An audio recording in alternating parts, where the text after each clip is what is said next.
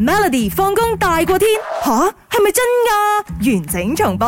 好，一齊嚟猜猜今日嘅呢一個趣聞啦吓，OK？嗱，英國一位女仔為咗去旅行，佢竟然點樣揾錢呢、嗯 a 連續做工二十二個小時，每日只瞓兩個鐘；B 捐血；C 扮病；D 打入名流圈呃錢。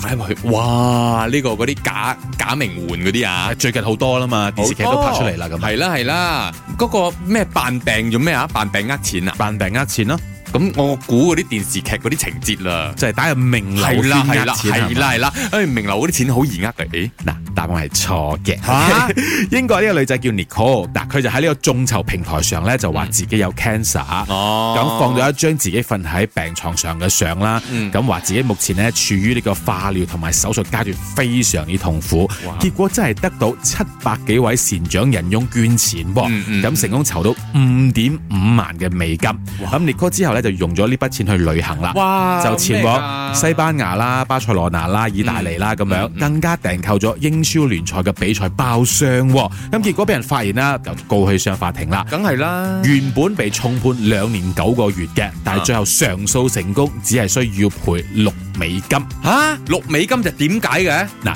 事後咧當然有唔少網民就質疑呢一個誒判決太輕係啦咯咁係咯係樣咯，因為 Nicole 佢係利用人哋嘅同情心去呃錢啊嘛啱。啊啱啊點解可以咁樣嘅呢？嗯咁而 Nicole 嘅代表律師就話，佢確實係有家族癌症嘅遺傳史。